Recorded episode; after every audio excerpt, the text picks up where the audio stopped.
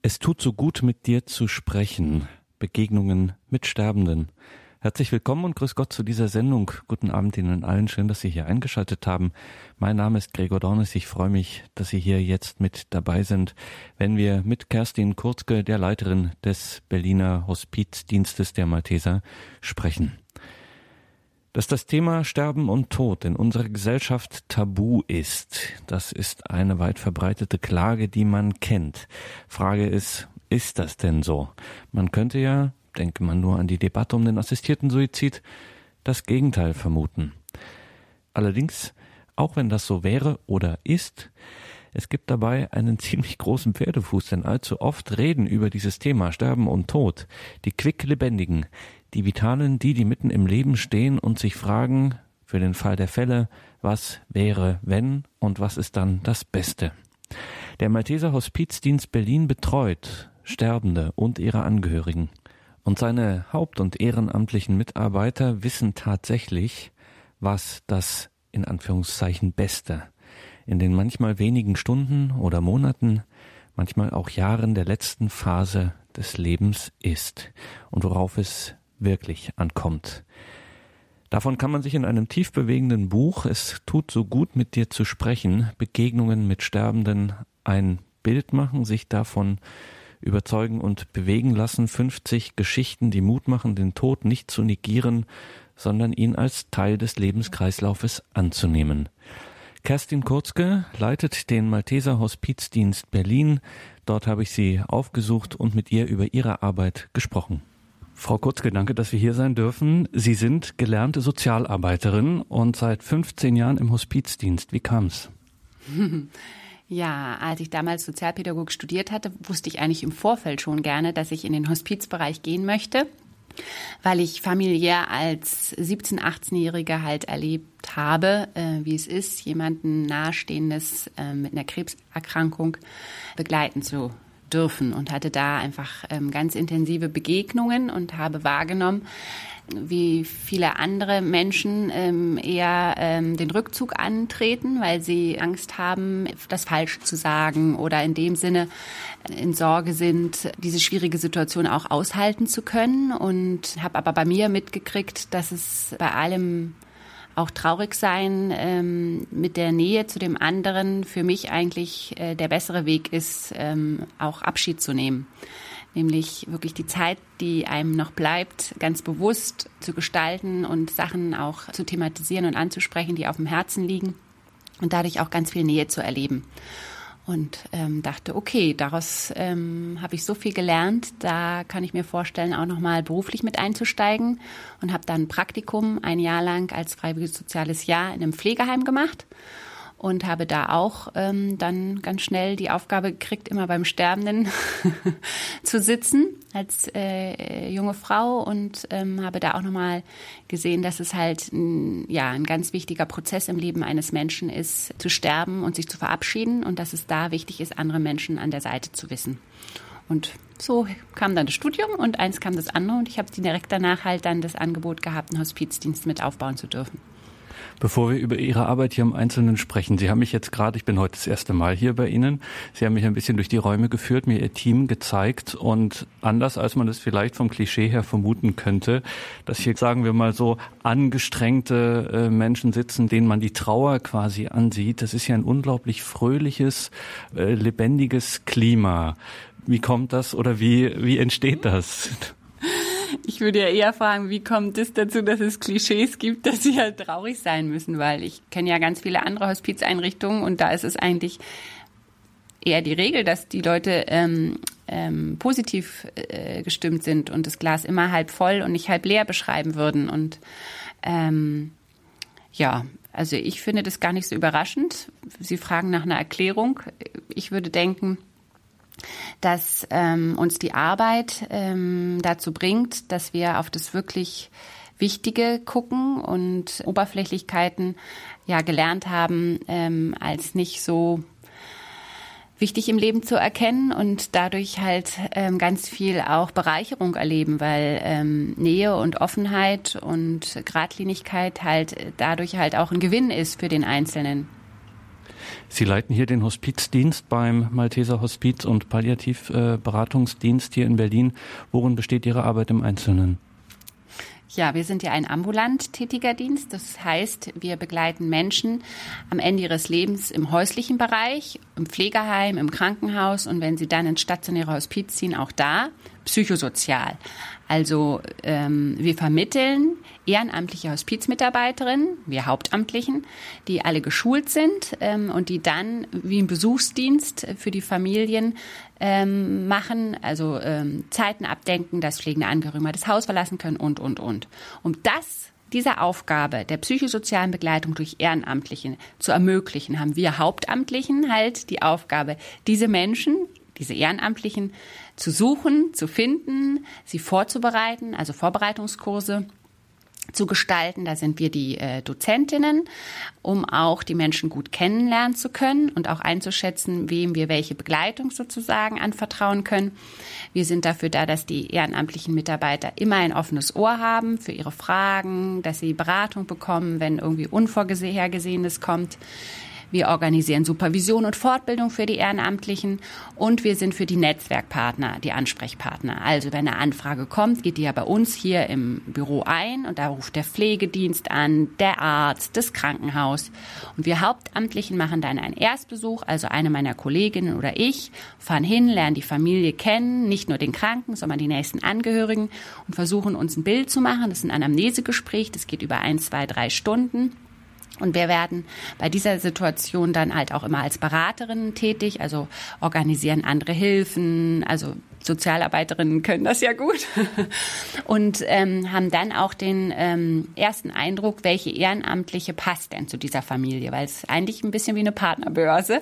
Wir müssen ja gucken, dass die Wellenlänge stimmt, dass die Menschen sich sympathisch sind, dass Angehörige auch sagen, ja, also wenn ich einkaufen gehe, ähm, kann ich dieser Ehrenamtlichen vertrauen, dass die bei mir in der Wohnung ist, bei meinem kranken Mann. Genau, und das wird alles in diesem ersten Gespräch sozusagen ähm, eruiert und dann ist es die Aufgabe der Koordinatorin, die passende Ehrenamtliche zu kontaktieren und sie einzuführen. Also gleich nachher fahre ich mit einem Ehrenamtlichen in eine Familie, wo ich Ende letzter Woche einen Hausbesuch gemacht habe, wo die mir erzählt haben, wie es ihnen geht, was der Mann für eine Krankheit hat, was er sich so vorstellt, was seine Interessen sind, welche Themen ihn interessieren. Und nachher führe ich ihm dann einen ehrenamtlichen Mitarbeiter sozusagen bei der Familie ein und wir gucken, ob die sich sympathisch sind und dann geht der zweimal die Woche regelmäßig hin. Und meine Aufgabe ist das sozusagen einzutüten und dann zu gucken, dass die sich auch alle miteinander gut verstehen. Und wenn irgendwelche Fragen auftreten, wenn sich die Situation zu Hause verändert, dann einfach auch gegebenenfalls nochmal mit allen beteiligten Diensten zu kommunizieren. Es gibt multiprofessionelle äh, Fallbesprechungen, da müssen wir natürlich teilnehmen, wollen wir auch teilnehmen und so sind wir halt in ganz vielen verschiedenen Ebenen aktiv. Und als letztes ist meine Aufgabe als Leitung natürlich auch für die Gelder zu sorgen, Krankenkassenanträge zu stellen. Aber es ist ja, was wir eben schon kurz gesagt haben, bei der Hospizarbeit nur 75 Prozent ungefähr refinanziert. Der Rest muss durch Spenden kommen.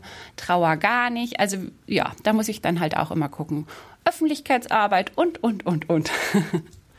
Das hört sich nach einer sehr intensiven und gleichzeitig sehr stillen Arbeit an, um da nochmal dran zu bleiben. Ambulanter Hospizdienst, wenn unser einer Hospizdienst hört, denkt er an eine stationäre Einrichtung, denkt er an ein Haus, wo Menschen beim Sterben begleitet werden. Aber zu Ihnen kann man kommen, wenn man zum Beispiel Angehöriger ist eines äh, Todkranken, kann man zu Ihnen kommen und bei Ihnen um Hilfe nachsuchen, die ganz sowohl im pflegerischen Bereich, aber auch im organisatorischen Bereich, Krankenkassen etc., was Sie sagen.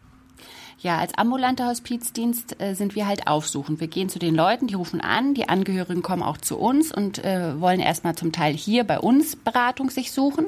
Aber die Kranken kommen halt oft natürlich überhaupt nicht so weit raus. Deswegen fahren wir zu denen.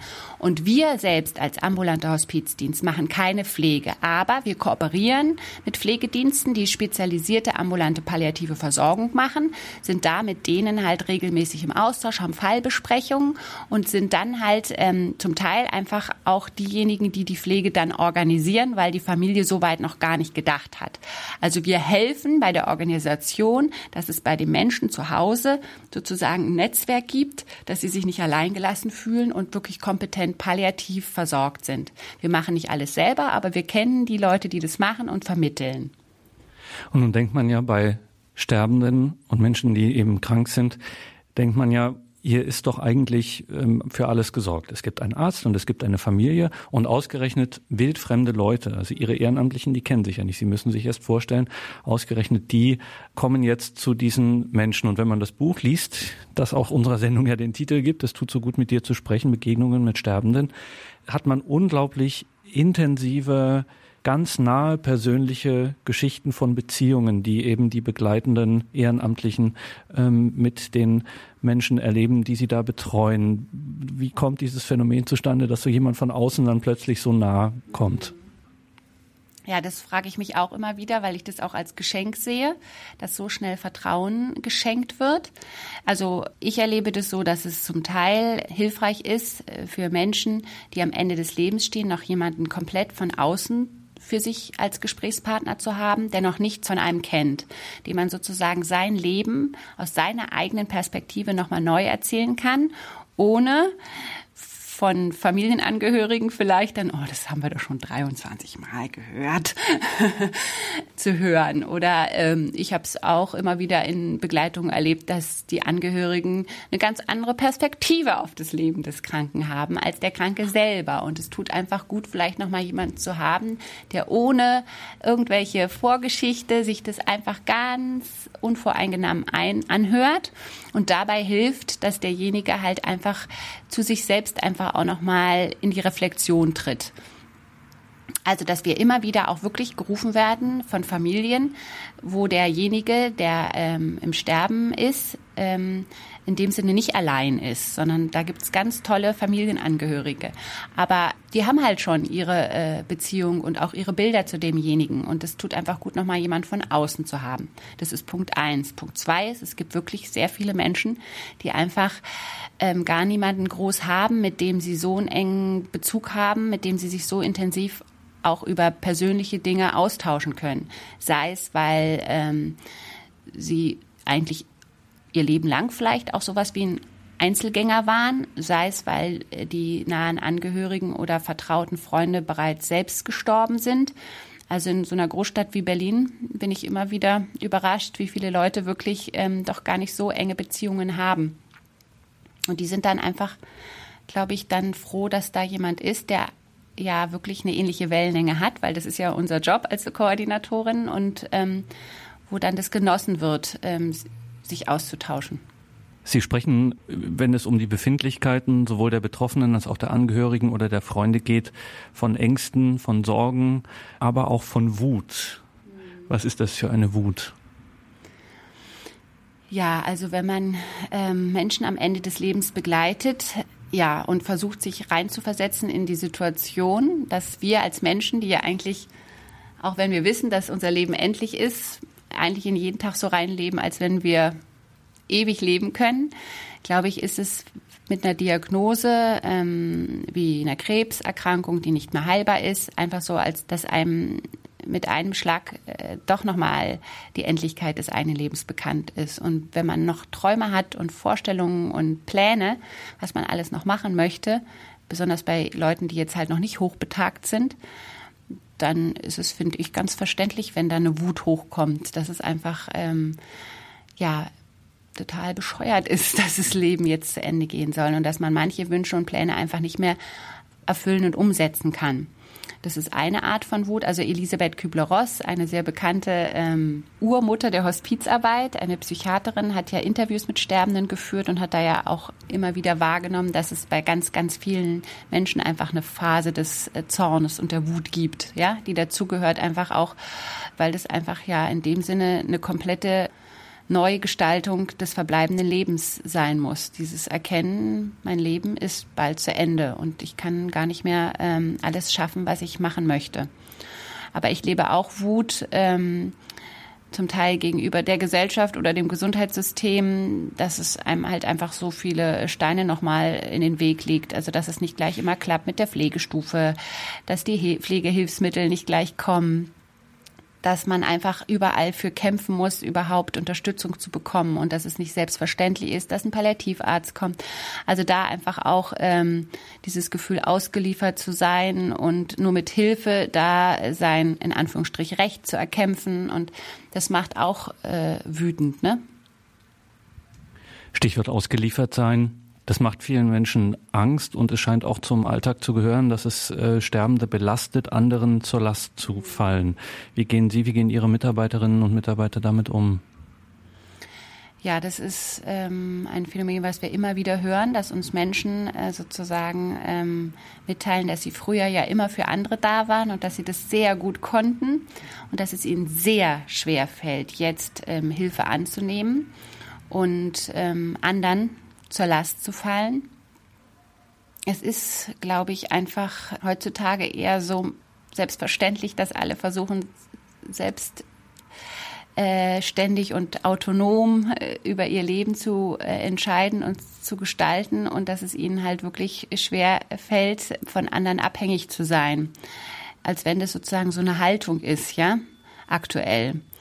Ähm, wie wir damit umgehen. Also wir versuchen zu vermitteln, dass wir uns äh, verstehen als eine Gemeinschaft von Menschen, dass es immer um Beziehungen und Bindung geht und dass, wenn die Leute uns sagen, dass sie ja früher für andere da waren, und dass diese anderen das auch angenommen haben und das in dem Sinne da positiv erlebt wird, dass es jetzt vielleicht einfach sozusagen mal auch gerecht ist, Selbsthilfe anzunehmen. Dass die anderen das auch sicherlich gerne tun. Und dass es ja auch in dem Sinne Solidarität, Gemeinschaft, Nächstenliebe, füreinander da sein, dass es ja auch wirklich für den Gebenden was Gutes ist. Uns ist es ganz wichtig, dass wir, ähm, wenn die Leute uns Geld geben wollen, dass wir betonen, dass wir das wirklich aus äh, Menschlichkeit machen und dass wir auch hoffen, dass uns jemand das später mal so macht und dass wir alle auch erlebt haben, dass es mal Krisen gab, wo andere für uns da waren und dass wir das wirklich gerne einfach schenken wollen. Und dann ist es wirklich so, dass die Ehrenamtlichen immer wieder zu hören bekommen. Das ist so ein Geschenk. Ihr seid das Sahnehäubchen. Es ist einfach schön, noch solche Menschen ähm, an der Seite zu wissen, die das nicht machen, weil sie damit ihr Lebensunterhalt verdienen, sondern einfach so von Mensch zu Mensch. Und dass es eine ganz große Qualität ist, dass viele das am Anfang gar nicht erst annehmen können, aber dann das als zusätzliches Geschenk sehen. Dass es wirklich ohne Bezahlung, ohne besondere extra ja, Verpflichtungen freiwillig so ähm, geholfen wird. Wir erleben gerade immer wieder mal mehr oder weniger aktuell Debatten um die sogenannte Sterbehilfe und um assistierten Suizid und ähnliches. Sie sagen, das Problem taucht in Ihrer Arbeit gar nicht so häufig auf, wie man vermuten möchte. Ja, also ich bin ja jetzt seit 15 Jahren äh, als Sozialarbeiterin im Hospizdienst tätig und ich habe in all den 15 Jahren mehrmals schon gehört, ich habe Angst, ich will nicht mehr, äh, ach, ist es, wenn das Leben doch zu Ende wäre. Aber dass es konkret immer, immer wieder ähm, von einer Person sozusagen nachdrücklich um aktive Sterbehilfe oder assistierter Suizid gebeten wurde, habe ich noch nie erlebt. Ich weiß von Kollegen aus ähm, anderen Hospizeinrichtungen, dass sie das in 15 Jahren vielleicht einmal erlebt haben, von Palliativärzten, die das in 15 Jahren vielleicht dreimal erlebt haben. Aber wenn man bedenkt, wie viele Menschen wir pro Jahr begleiten, ja, also also wir allein 300, 400 Menschen, dann ist es wirklich verschwindend gering. 0,001 Prozent würde ich mal so einfach mal Bauch heraus äh, vermuten. Und auch da würde ich ähm, ähm, wirklich nochmal gucken ähm, wollen, worum geht es eigentlich? Also das ist ja auch das, was ich immer wieder versuche jetzt in der aktuellen Debatte deutlich zu machen. Wovor haben die Menschen konkret Angst? Es ist meistens wirklich ein ganzes ähm, ein Büschel von Ängsten, also ähm, ganz viele verschiedene Ängste. Und ähm, wenn da geguckt wird, ähm, wie kann man diesen Ängsten begegnen? Natürlich muss man die Angst ernst nehmen und auch diesen Wunsch. Also wenn ich den nicht ernst nehme und nicht wirklich versuche, ähm, da bei dem anderen zu sein und ihm zuzuhören, äh, sondern sage, also das geht gar nicht, dann, dann ist es ja in dem Sinne nicht der richtige Weg. Ich muss schon zuhören, aber meine Erfahrung ist, dass wenn wir dann wirklich gucken, was ist es konkret? Es ist die Angst vor dem, was auf mich zukommt. Es ist die Angst, Schmerzen zu haben. Es ist die Angst, ähm, Luftnot zu haben, wenn man jetzt zum Beispiel mit der Lunge äh, Metastasen oder so hat. Und wenn dann der entsprechende Arzt hinzugezogen wird und der genau erklärt, was er palliativmedizinisch machen kann, dass man nämlich keine Luftnot in dem Sinne verspüren muss mit Morphin, dass es in dem Sinne ist, dass der Körper zwar einen CO2-Überschuss hat, aber jetzt nicht diese wie Erstickungsanfälle hat, dass man so hindämmert, dass man schläft. Wenn das alles sozusagen ähm, erklärt wird und auch der behandelnde Arzt den Leuten vorgestellt wird und da eine vertrauensvolle Beziehung aufgebaut wird, wenn Pflegekräfte da sind, die den anderen respektvoll behandeln und man als Mensch das Gefühl hat, ich bin trotzdem noch für mich selbst sehr wohl ähm, autonom, auch wenn mir jemand hilft beim Waschen. Wenn das alles möglich ist, wenn die Angehörigen Gesprächspartner haben, wenn da geguckt wird, dass da einfach Zeiten sind, dass sie sehr wohl zu ihrem Sport gehen können, dass es dann natürlich trotzdem eine, eine sehr schwierige Zeit bleibt. Das ist ja jetzt dann nicht alles rosa-rot, aber dass die Leute Schritt für Schritt diesen Weg gehen und immer wieder überrascht sind, was sie halt alles in dem Sinne doch noch als lebenswert erachten.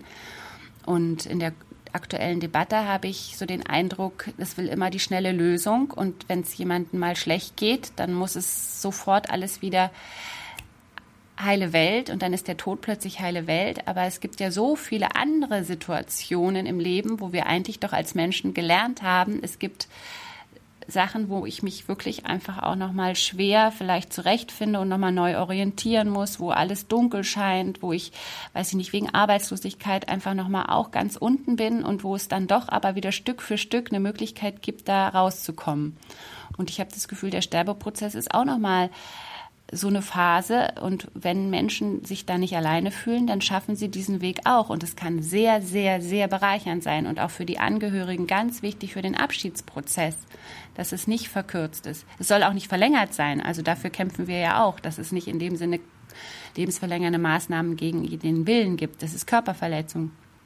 Aber ich denke, ähm, es ist einfach eine Phase, die kann man sehr wohl mit Unterstützung schaffen, wenn einem mit den Ängsten halt sozusagen ähm, begegnet wird und da nach Lösungen geguckt wird.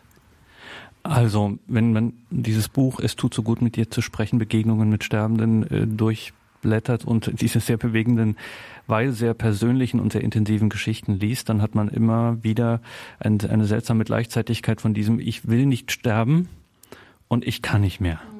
Das läuft irgendwie immer so wie Bruder und Schwester nebeneinander. Ähm, und jetzt sagen Sie, dass das Geheimnis, dass beides sozusagen miteinander sich irgendwie äh, versöhnt und dass dieses Ich will nicht mehr zum Beispiel äh, in einer in Ihrem Dienst bearbeitet wird, hängt, scheint irgendwie daran zu hängen, dass es tatsächlich eine eigene Lebensphase ist. Es ist nochmal, dieses Sterben ist eine eigene Lebensphase. Ja, kann ich genauso unterstreichen. Ich wurde ja mal von einer ähm, Journalistin zusammen mit einer Hebamme interviewt. Da in der Zeit gab es einen Artikel, eine Hebamme und eine Hospizmitarbeiterin, also das war ich. Und sie hat halt immer gefragt, was sind die Parallelen? Und wir haben erstaunlich viele Parallelen gefunden. Also ich habe ja selbst zwei Kinder geboren. Äh, die Wehen, da gibt es immer Phasen, wo man als Gebärende denkt, was habe ich hier eigentlich mit? Also es ist ja einfach nur bescheuert.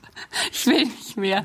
Und dann gibt es wieder Phasen, wo es einem, wo man das ganz gut hinbekommt. Ähm, und ähm, ich habe ja, wir hatten da damals wirklich das Gefühl, es ist was komplett anderes und doch wieder gibt es Parallelen. Und so gibt es sicherlich auch während des Lebens immer wieder Sachen, wo man denkt, es geht nicht mehr und wo es dann doch irgendwo wieder weitergeht. Und im Sterben ist es natürlich nochmal sehr viel gebündelter, aber ich würde sagen, ähm, wir dürfen die Leute nicht alleine lassen. Es ist eine schwierige Phase, die ich auch nicht schönreden will. Aber ich erlebe immer wieder, wie intensiv diese Phasen sein können und wo auch viel gelacht wird und wo ganz viel Nähe entsteht und äh, wo Angehörige im Nachgang sagen, es war eine schwere, aber es war eine ganz, ganz wichtige und gute Zeit. Und äh, wir haben ja auch eine andere Stelle für Trauernde.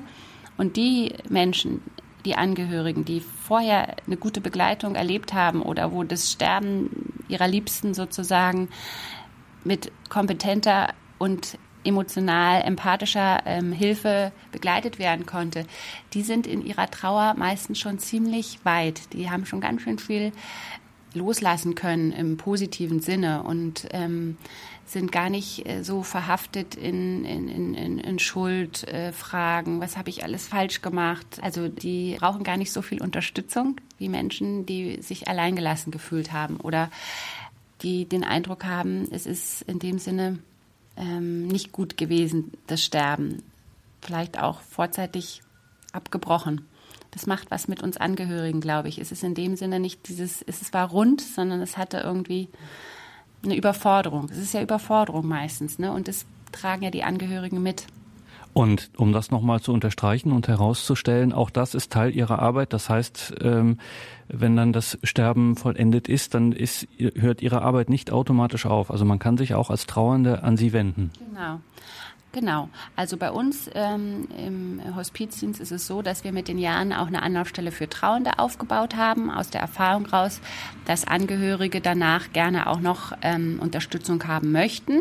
Ja, mit den Jahren zeigt sich, dass die Leute von draußen viel mehr sind als die, die wir vorher begleitet haben. Es ist nur eine kleine Gruppe von weniger als zehn Prozent, die wirklich dann bei uns länger Begleitung suchen, wenn sie vorher im Hospizdienst schon Unterstützung bekommen haben. Genau, aber einfach dieses, dass die Angehörigen, wenn sie äh, das brauchen, noch weiterhin Unterstützung bekommen in ihrem Abschied nehmen, dann ohne das, den vorher Sterbenden. Kommen wir nochmal auf das Thema Palliativmedizin zurück. Sie haben schon geschildert, wie das so läuft, auch in Ihrer Beratung, dass Sie da eben auch beratend tätig sind. Ihre Stelle heißt ja auch im Palliativberatungsdienst. Wie erleben Sie die Versorgung, also die medizinische, aber auch die äh, palliativ-pflegerische äh, Betreuung? Wie ist da so die Infrastruktur hier in der Stadt Berlin? Also Berlin ist ja im Vergleich zu anderen äh, Bundesländern wirklich nochmal eigentlich sehr gut versorgt. Also wenn man ins Flächenland Brandenburg guckt oder in andere Flächenländer, da ist es ja noch so, dass es da Landstriche gibt, wo es einfach keinen Palliativarzt gibt. Bei uns ist es so, dass wir schon sehr viele Palliativärzte haben in Berlin. Nichtsdestotrotz ist es trotzdem noch nicht ausreichend. Also wir brauchen auch in Berlin mehr Palliativärzte.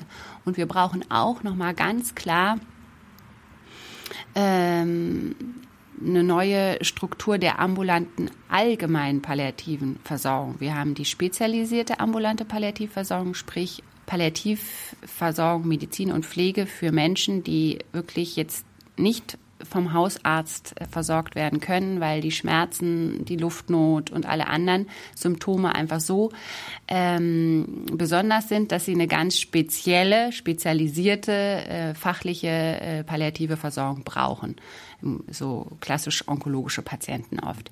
Aber Menschen jetzt zum Beispiel, die nicht eine onkologische Erkrankung haben, die ähm, multimorbid, wie es heutzutage so schön heißt, also geriatrisch, hochbetagt mit Demenz zum Beispiel, da äh, braucht es eigentlich gar nicht den Spezialisten.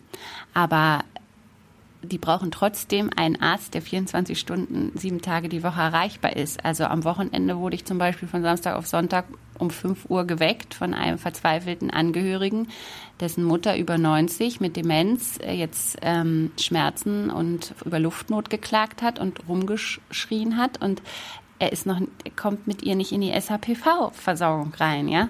SHPV? Das ist die spezialisierte ambulante palliative Versorgung, weil die Krankheitsbilder der Mutter halt einfach nicht so ähm, eine spezialisierte Versorgung eigentlich ähm, bräuchten. Und da heißt es, ähm, dass es die allgemeine ambulante palliative Versorgung, kurz AAPV, gibt, die aber einfach nur von den Hausärzten geleistet werden muss. Aber welche Hausärzte machen heutzutage Hausbesuche? Welche Hausärzte sind am Wochenende zu erreichen? Wo kann da sozusagen vorweggenommen werden, dass diese Patientin, wie es jetzt passiert ist, ins Krankenhaus muss? Dann kam nämlich der Arzt von der KV, ähm, medizinische Dienst, und ähm, das war halt dann keine Palliativärztin und die hat dann gesagt, es geht nur ins Krankenhaus und da ist die Frau jetzt dann heute gestorben. Ne? Also hätte man eigentlich palliativmedizinisch vermeiden wollen. Aber es ist noch nicht äh, so perfekt ausgearbeitet. Also ich sehe noch viele Versorgungslücken. Und ähm, die Palliativmedizin ist halt noch eine junge Disziplin. Ähm, die Studierenden die Medi der Medizin von heute haben jetzt das als Pflichtfach. Die werden dieses Jahr erstmalig geprüft. Alle Medizinstudenten von vor zehn Jahren hatten keine Palliativmedizin im Studium.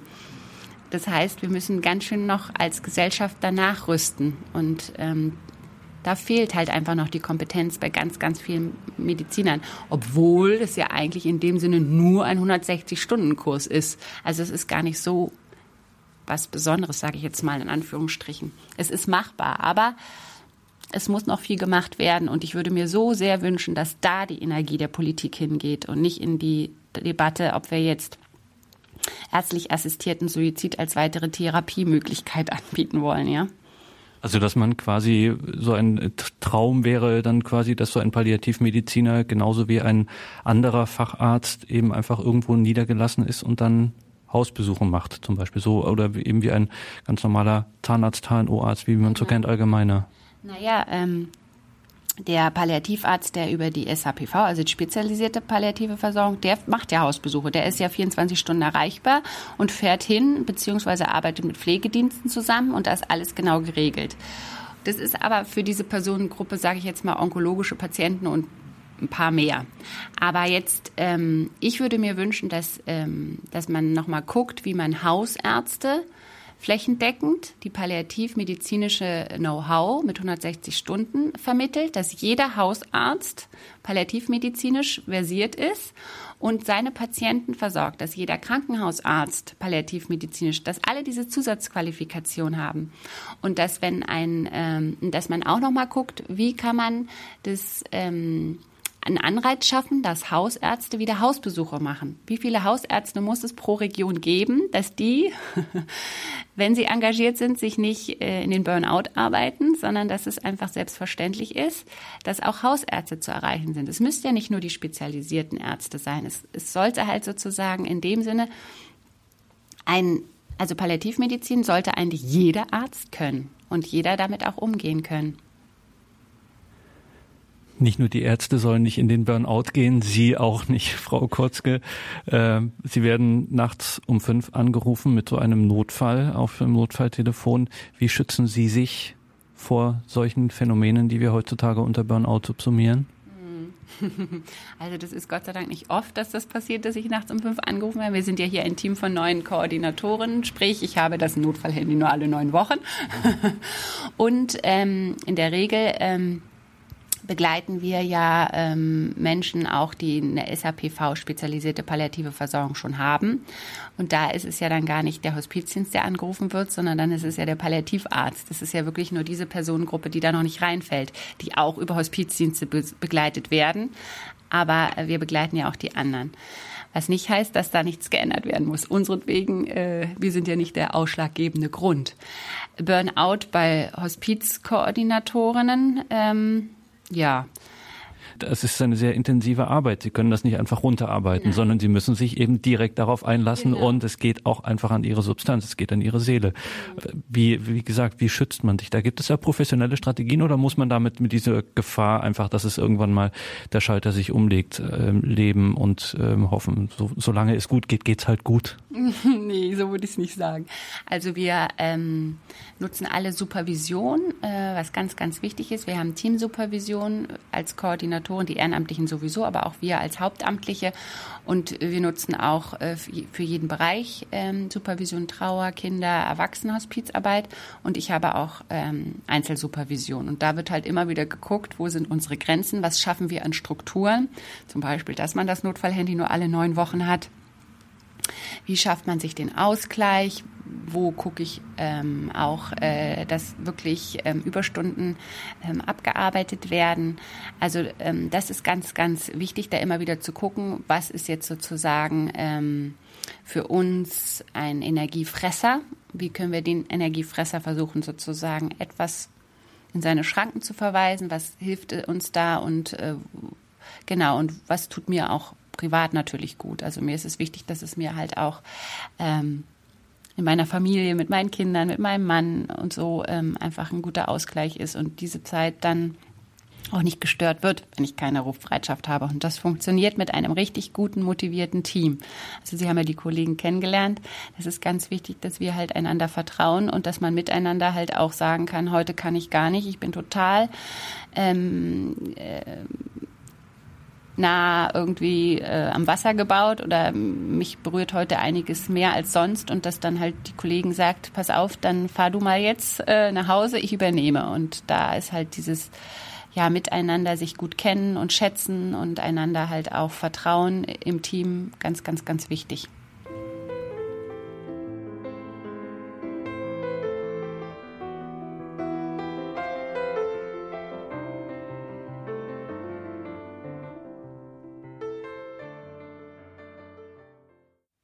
Es tut so gut, mit dir zu sprechen. Begegnungen mit Sterbenden. In dieser heutigen Sendung in der Reihe Ehe und Familie sprechen wir mit der Berliner Leiterin des Malteser Hospizdienstes Kerstin Kurzke über ihre Arbeit, die Arbeit der Ehren- und hauptamtlichen Mitarbeiter des Hospizdienstes der Malteser Berlin.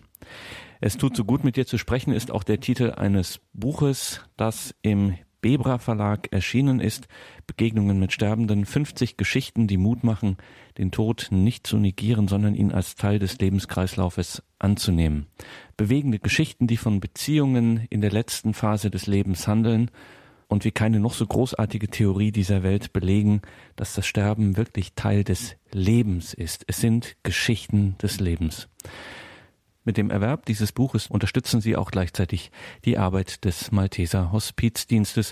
Wenn Sie sich für die näheren Angaben dazu interessieren, dann schauen Sie einfach in das Infofeld zu dieser Sendung oder rufen Sie unseren Hörerservice an 08328 921 110. Eine fast identische Telefonnummer hat unser CD-Dienst. Gibt es nur eine Ziffer Unterschied 08328 921 120. Dort können Sie sich eine CD bestellen oder natürlich wie immer auf horeb.org diese Sendung auch in Kürze downloaden. Mein Name ist Gregor Dornes und ich freue mich, wenn Sie hier mit dabei bleiben. Ja, und zur Aufgabe der Leiterin eines Hospizdienstes kann es auch ab und an mal kommen, dass man eine Trauerrede hält. Frau Kurzke, was ist das für eine Geschichte mit dieser Trauerrede gewesen, die Sie gehalten haben? Ja, ähm, die Begleitung von dem Herrn, dessen Geschichte ja auch im Buch ist, war eigentlich anders organisiert. Die Anfrage war, dass eine Patientenverfügungsberatung äh, gewünscht war. Die habe ich gemacht, weil wir Koordinatorinnen die ähm, anbieten, halt, dass wir helfen bei der Formulierung einer Patientenverfügung. Bei dieser Beratung kam dann sozusagen der Wunsch, ach, das tut ja gut, ähm, sich mal mit jemandem zu unterhalten. Können Sie nicht öfters kommen? Dann habe ich vermittelt, dass da eine Ehrenamtliche hinkommt, weil ja, es ja nicht eigentlich mein Aufgabenbereich ist. Und es war auch eine Ehrenamtliche da, die ist dann aber selbst wegen Krankheit ähm, ausgefallen. Und jetzt jemand Drittes wollte er gar nicht kennenlernen. Und dann habe ich gedacht, okay, es ist ja auch immer wieder schön, direkt bei Menschen zu sein und habe halt die Begleitung selbst übernommen. Und es war eine ganz intensive Begleitung, die auch wirklich über ähm, ein, zwei Jahre ging, wenn ich das richtig in Erinnerung habe. Genau.